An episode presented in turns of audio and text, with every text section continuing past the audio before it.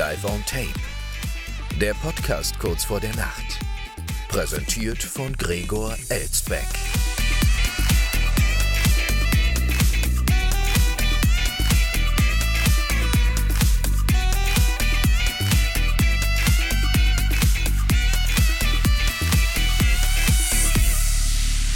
Schon wieder 23 Uhr, meine Damen und Herren, und damit herzlich willkommen am Donnerstag, wie immer live aufgezeichnet aus einer noblen Wiesbadener Altbauvilla, in der die Temperaturen auch heute wieder recht angenehm sind. Auch heute ist wieder das Fenster zu und der Ice Cube aus, also wir können in eine ganz normale Folge starten, wobei ganz so normal wird sie gar nicht. Wir haben heute einige Meldungen hier auf dem Brett und das für eine Donnerstagsausgabe ganz schön viel. Ich glaube, ich werde sogar eine dieser Meldungen äh, in die morgige Ausgabe rüberziehen am Freitag und die heute gar nicht bringen weil die jetzt nicht gerade so tagesaktuell ist, aber das gucken wir mal, wie schnell wir hier so durchkommen. Ich versuche mich kurz zu fassen und damit rein in den Marathon auf Wachstumskurs. Mehr Daten für die Podcast-Branche hat man hier heute gelesen. Die ACMA, AGMA, hat nämlich jetzt die Nutzungsdaten von Podcasts ausgewertet, schon seit geraumer Zeit veröffentlicht die Arbeitsgemeinschaft Media Analyse ACMA monatlich eine Liste, die Aufschluss über die validen Downloads zahlreicher Podcasts gibt.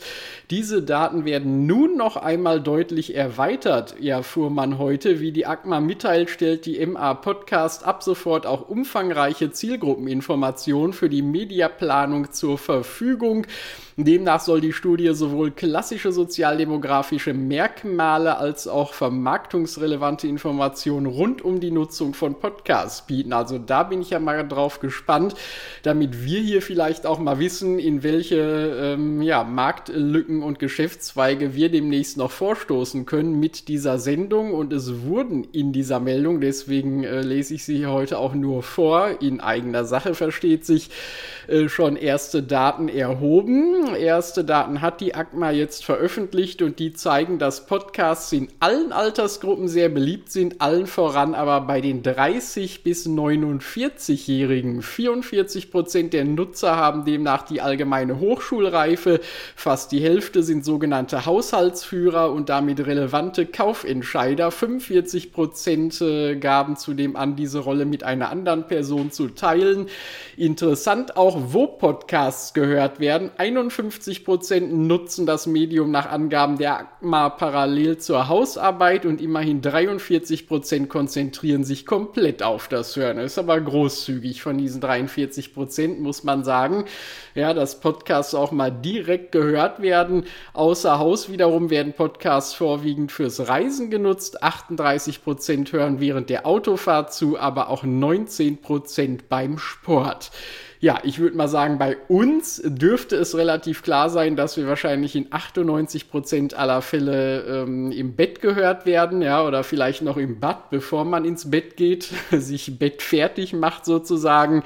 Und die restlichen zwei Prozent, die hören uns einfach am nächsten Morgen, weil sie sich denken, oh Gott, ist mir viel zu spät um 23 Uhr, ich muss doch ins Bett, muss doch morgen wieder früh raus und dann hört man uns noch irgendwie beim Frühstück oder auf dem Weg in die Arbeit oder sonst wo wenn Sie uns auf anderem Wege beziehungsweise zu anderen Zeiten hören, können Sie ja mal schreiben. Info at schon wieder 23 Uhr.de oder machen Sie eine Instagram-Story draus aus Ihren Hörgewohnheiten, die Sie uns an unseren absurd erfolgreichen Insta-Channel schicken oder wie auch immer. Äh, jedenfalls äh, kann man uns auch sehr gut, glaube ich, nebenbei hören. Das dürfte gar kein Problem sein. Auch auf die Frage, was gehört wird, geben die MA-Zahlen Aufschluss, während Comedy-Podcasts bei beiden Geschlechtern recht gleich beliebt sind, hören Frauen deutlich häufiger Podcasts der Genres True Crime oder Gesundheit und Fitness, während Männer eher Nachrichten, Wirtschaft und Politik oder Sport bevorzugen. Das heißt also, wir müssten hier bei uns in der Hörerschaft einen leichten Überhang von Männern haben, weil wir zwar auf der einen Seite überraschenderweise Comedy-Podcasts sind, der beide Geschlechter anspricht, aber dann doch eher einen Hang zu Nachrichten haben, also dann doch eher bei den Kerlen sind. Auffällig auch, dass Comedy-Podcasts vor allem in der Altersgruppe 14 bis 29 gehört werden. Gut, das heißt, ich begrüße jetzt an dieser Stelle mal ganz herzlich die jungen Männer zwischen 14 und 29, die scheinbar unsere Kernzielgruppe hier sind. Ich weiß es nicht, ob das wirklich so ist. Darüber habe ich keine Zahlen hier äh, bei mir im Analysefeed, aber ähm, ja, es äh, würde mich jetzt nicht überraschen, wenn es wirklich so wäre, meine Damen und Herren. Die wissen halt alle, worauf der Gastgeber dieser Sendung steht. Nein, Quatsch. Also, äh, ja, wobei vielleicht stimmt es ja doch, aber das äh, überlasse ich Ihrer Fantasie. Jetzt erstmal ein frisch gezapftes Tässchen koffeinhaltige Apfelschorle zum Wohl. Mm. Ach, darüber braucht es keine Marktforschung, die schmeckt auch so immer gut. Äh, so, und wenn Sie zu diesen regelmäßigen Hörern unserer Sendung gehören, dann werden Sie uns ja wahrscheinlich auch letzten Freitag gehört haben und werden mitgekriegt haben, dass wir hier über Schleswig-Holsteins Ministerpräsident Daniel Günther berichtet haben, der das Partylied Laila gesungen hat auf der Kieler Woche. Natürlich gab es daran zahlreiche Kritik, weil das Lied ja so anstößig ist, Sexismusdebatte ausgelöst hat und so weiter. Und jetzt hatte Daniel Günther sich in einem Interview mit den Zeitungen der Funke Mediengruppe am heutigen Donnerstag nochmal dazu geäußert und gesagt, in dem Zelt auf der Kieler Woche war richtig Partyatmosphäre. Boah, da muss ich ja direkt aufstoßen. Partyatmosphäre, die hatte ich natürlich am letzten Freitag ähm, nicht auf der Kieler Woche, sondern beim Mainzer Johannesfest. Sie erinnern sich. Aber in dem Zelt war richtig Partyatmosphäre, sagt Daniel Günther. Und als die Band mich gebeten hat, auf die Bühne zu kommen und mit ihnen zu singen, habe ich das wirklich gerne gemacht, sagte der CDU-Politiker. Auf den Einwand, Laila werde von vielen als sexistisch empfunden, entgegnete er, wir haben auch andere Lieder gesungen. Ja, das macht Laila dann auch schon direkt weniger sexistisch, Herr Günther. Da haben Sie vollkommen recht. Wenn dieses eine Lied im Reigen der Stimmungslieder untergeht, dann merkt man das gar nicht mehr so richtig. Dass Daniel Günther sehr textsicher war, erklärte er so, der Text ist nicht allzu kompliziert. Es war ein fröhlicher Abend, eine tolle Band und viele Menschen, die einfach nur Spaß gehabt haben. Das kennt ein CDU-Politiker natürlich sonst nicht. Das muss man äh, ihm zugutehalten, dass er das dann mal ausnutzen wollte und der Text ist nicht allzu kompliziert. Ja, Herr Günther, das kennen wir ja auch von Ihren Reden und öffentlichen Auftreten, da ist es auch nicht anders. Insofern passte das schon alles ganz gut, eine sehr stimmige Sache, also man darf es ihm nicht verübeln. Daniel Günther war, ist und bleibt eben schöner, jünger, geiler. Wir wissen es ja und ähm, ja, mit dem CDU-Vorsitz wird es damit natürlich nichts, hatten wir schon gesagt, aber muss es ja dann auch gar nicht mehr. Das hat er ja gar nicht nötig. Äh, die Musikerkarriere kann er ja dann eh noch anstreben. Äh, so, dann bleiben wir mal im Norden äh, und zwar, ja, witzigerweise auch in Kiel, wenn ich das hier richtig gelesen habe. Nee, Quatsch, Kiel kommen wir gleich noch zu. Jetzt erstmal Norderstedt, auch eine norddeutsche Stadt ähm, äh, bei Hamburg. Und zwar gab es da im Jahr 2021 äh, einen Einbruch in einen Schließfachraum einer Sparkassenfiliale. Im August 21 waren unbekannte Täter mit Hilfe eines Kernbohrers aus einer Wohnung über der Hamburger Sparkassenfiliale durch eine Betondecke in den Schließfachraum eingedrungen. Sie stahlen Geld, Gold, Schmuck und viele andere Wertgegenstände aus den aufgebrochenen Schließfächern. Die Haspa beziffert den Schaden auf 11 Millionen Euro, der Anwalt, der die Kläger vertritt, auf rund 40 Millionen Euro. Und jetzt fragt man sich, was wurde denn da geklagt? Ja, das ist nämlich das, was hier heute bekannt wurde im Rechtsstreit um Entschädigungszahlung nach diesem spektakulären Aufbruch von mehr als 600 Bankschließfächern hat das Hamburger Landgericht den Klagen von drei Kunden der Sparkasse stattgegeben. Äh, die hatten nämlich die Sparkasse verklagt, dass sie das Schließfach äh, bzw. den Schließfachraum nicht gut genug geschützt hätten. Und äh, die Sparkasse hafte für den nachgewiesenen Schaden der Schließfachinhaber, stellte die Zivilkammer heute fest. Anstatt der 40.000 Euro, die in den Geschäftsbedingungen des Geldinstituts als Maximalentschädigung pro Schließfach festgelegt seien, müsse sie den drei Kunden Verluste in Höhe von 110.000, 100.000 und 68.000 Euro ersetzen. Die Haspa habe ihre Pflichten bei der Sicherung der Schließfächer verletzt, erklärte der Vorsitzende der Kammer Christoph Ruhol. Sie hätte bei der tresormäßigen Sicherung der Schließfächer den sich fortentwickelten Stand der Technik berücksichtigen müssen. Das gelte insbesondere für den Bewegungsmelder im Tresorraum. Ein weiteres Versäumnis sei, dass der Tresorraum nicht videoüberwacht gewesen sei. Ja, das ist ja klar, dass der nicht videoüberwacht gewesen ist, denn sonst hätte man ja nachher den ein oder anderen Sparkassenmitarbeiter auf frischer Tat ertappen können und sofort erkannt auf den Bildern. Also das ähm, wäre ja irre gewesen. Also da braucht man sich im Gericht nicht zu wundern. Aber schon äh, so eine schöne Sache, so ein Schließfachraub, äh, bringen Sie bloß nichts auf die Schließfächer, lieber alles unters heimische Kopfkissen, meine Damen und Herren. Dann haben Sie zwar schnell des Nächtens Genickstarre, aber dafür sind wenigstens Ihre Einlagen, Ihr Erspartes, Ihre Habseligkeiten sicherer als in der Sparkasse, die dafür kein Geld ausgeben will, sondern nur ihr Geld für die Schließfächer kassieren will. Und wo wir schon beim schnöden Mammon sind, bleiben wir da gleich. Sie wissen ja, wir sind ja hier sozusagen der inoffizielle äh, Herold des britischen Königshauses, äh, nicht nur weil King Charles III unser Schutzpatron dieses Podcasts ist, sondern weil äh, die Royals uns auch immer wieder Themen aufgeben. Wir hatten ja auch in dieser Woche schon was von Prinzessin Kate und Lady Di. Und jetzt, äh, wie gesagt, kommen wir mal zu Zahlen. Äh, denn es wurde jetzt veröffentlicht, mal wieder, das wird ja jährlich veröffentlicht, was die Royals eigentlich den britischen Steuerzahlern so kosten. Im abgelaufenen Steuer, äh, Steuerjahr musste sich zum Beispiel Prinz William äh, noch mit sehr viel weniger Geld zufrieden geben. Er hatte demnach nur 5,9 Millionen Pfund in der Lohntüte, denn bis zum Tod seiner Großmutter Queen Elizabeth standen die Einnahmen des Duchy of Cornwall noch seinem Vater King Charles zu. Ja, so war das. Insgesamt sind die Ausgaben für die Monarchie im Königreich das zweite Jahr in Folge gestiegen, wie aus dem Jahresbericht des Sovereign Grant, so wird der staatliche Top für die Ausgaben der Royals genannt, hervorgeht. Dem Bericht zufolge erhöhten sie sich im Finanzjahr 22-23 um 5,1 Millionen Pfund oder 5 Prozent auf 107,5 Millionen Pfund. Königliche Berater machten dafür den Thronwechsel nach dem Tod von Elisabeth II. ebenso verantwortlich wie die Inflation, die ist ja für alles verantwortlich inzwischen, und die andauernden Kosten für die jahrelange Renovierung des Buckingham Palace. Finanziert wurden die Mehrausgaben durch Rücklagen. Sieh an, auf solch großen Rücklagen äh, sitzt hier das britische Königshaus, meine Damen und Herren. Das kann sich unser einer nur wünschen.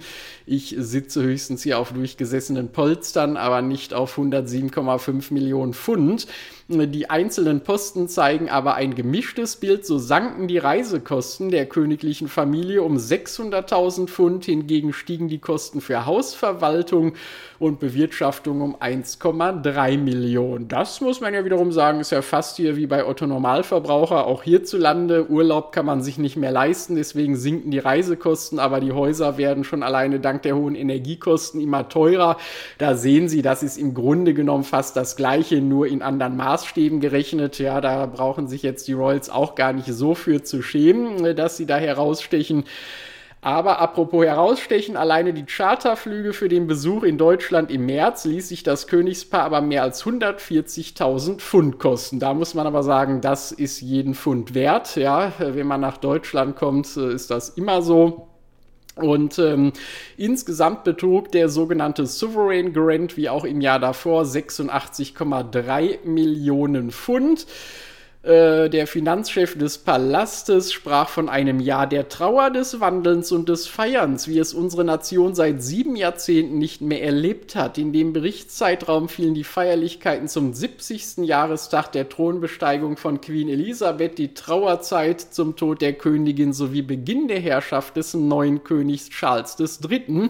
Nicht aber dessen Krönung. Die ist da gar nicht eingerechnet, denn die hat schon alleine 86,3 Millionen Pfund gekostet können wir mal davon ausgehen. Aber ja, es gibt natürlich auch Kritik. Die Organisation Republic, ähm, die sich äh, für die Abschaffung der Monarchie einsetzt, hat ganz andere Zahlen vorgelegt. Ja, die haben das Nachrechnen dann auch lieber sein lassen und einfach mal geschätzt, was da alles so zusammenkommen müsste. Wahrscheinlich 345 Millionen Pfund inklusive Polizeischutz und weiterer Ausgaben. Das ist genug, um 13.000 neue Pflegekräfte oder Lehrer zu bezahlen, äh, sagte der Chef von Republic einer Mitteilung zufolge. Also da wird wieder rumgenölt ohne Ende. Ach ja, das ist doch Wahnsinn. Da sollte man mal wieder Gräfin Schmetto drauf ansetzen, dass sie das Königshaus hier mal wieder verteidigt gegen diese Mehrausgaben. Also ich habe es doch schon damals gesagt äh, in einer unserer früheren Podcast-Ausgaben, was sich dieses gemeine Volk so herausnimmt. Außerdem ist es doch nicht so, als ob die Royals nicht sparen würden. Denn was lesen wir hier auch in dem Bericht? Die Heizung im Buckingham Palace und anderen königlichen Anwesen ist auf 19 Grad Celsius reduziert worden, um Emissionen Emissionen zu reduzieren in ungenutzten Räumen des weitläufigen Schlosses, also quasi den Großteil des Schlosses, wurde das Thermostat sogar auf 16 Grad heruntergedreht. Das selbstgesetzte Ziel, mindestens 10 Prozent der Mitarbeiter mit Bewerbern aus einer ethnischen Minderheit zu besetzen, verfehlte der Palast knapp aber eben nur knapp. Die Temperaturen wurden gesenkt. Also was will man denn? Außerdem hat diese Temperatursenkung im Buckingham Palace auch noch den Vorteil, äh, dass eine kühlere Witterung natürlich auch konserviert. Das heißt, wir werden an King Charles III noch sehr lange unseren Spaß haben hier im Podcast. Also es ist doch eigentlich insgesamt eine runde Sache.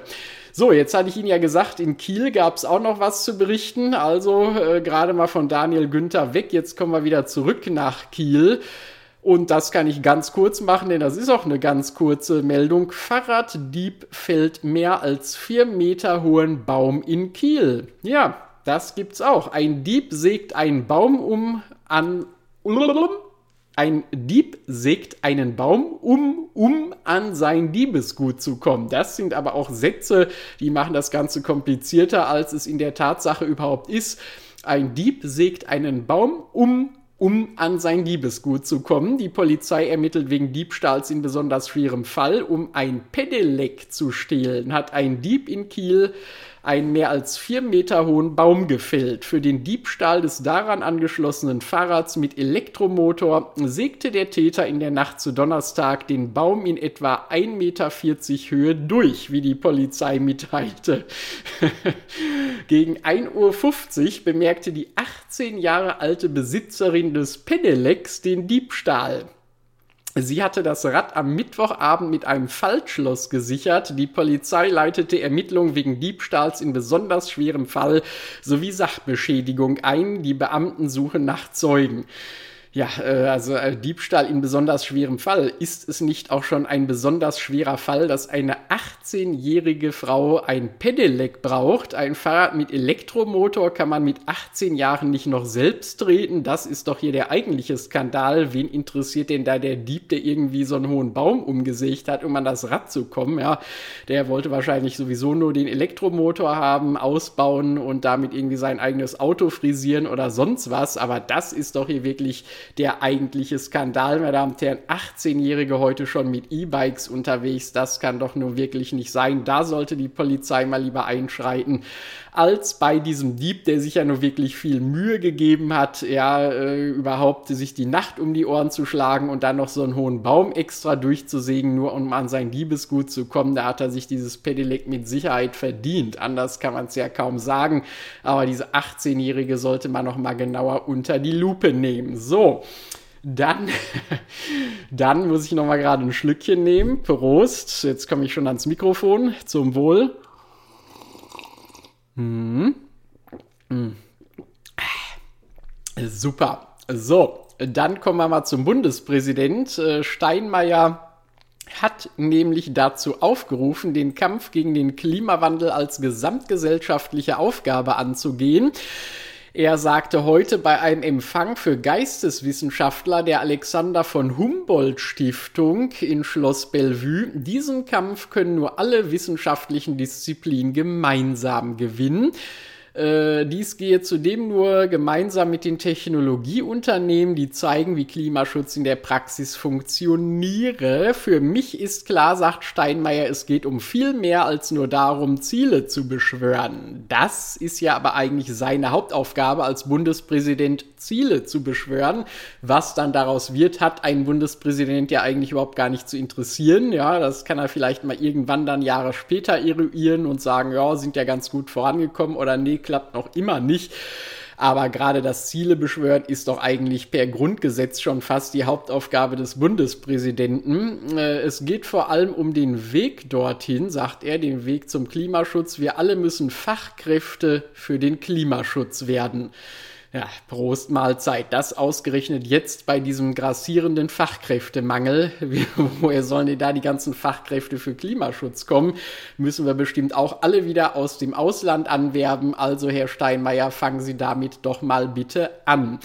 So, und äh, wir haben heute so einen leichten Überhang, was Norddeutschland angeht. Jetzt geht es nämlich, nachdem wir vorhin schon in Kiel und in Norderstedt waren, wieder äh, nach Hamburg hier und zwar jetzt äh, auf ähm, scheinbar hier sogar die Mönckebergstraße. Ich meine, wir hatten ja gestern noch berichtet, wie schlecht es dem Jungfernstieg und den dortigen Geschäften geht, aber auf der Mö ist es scheinbar auch nicht viel besser.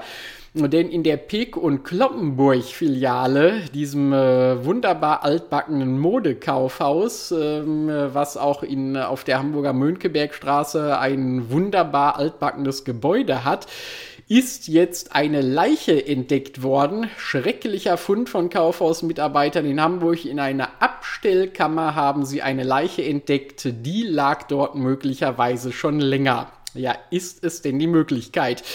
Mitarbeiter eines Kaufhauses in der Hamburger Innenstadt haben am Montag in einem Abstellraum das Geschäft eine, des Geschäfts eine weibliche Leiche entdeckt. Dabei handelt es sich nach Angaben des Lagezentrums der Polizei Hamburg um eine 63-jährige Frau.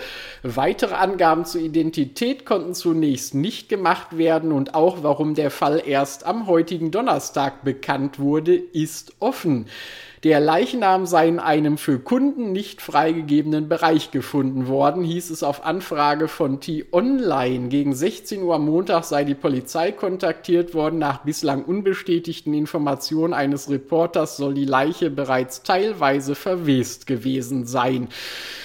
Ja, das ist natürlich ein bisschen rätselhaft äh, in der Tat, äh, dass diese Leiche in einem für Kunden nicht freigegebenen Bereich lag. Ähm den, seien wir mal ehrlich, wenn man äh, im Modehaus mal in den Umkleidekabinen die Vorhänge zur Seite schiebt, begegnen einem ja auch mal des Öfteren ein paar Leichen. Das ist ja da jetzt nichts Besonderes, gerade bei Peek und Kloppenburg. Da ist ja auch die Käuferschaft so alt, dass sie schon nicht mehr weit weg ist vom Leichendasein.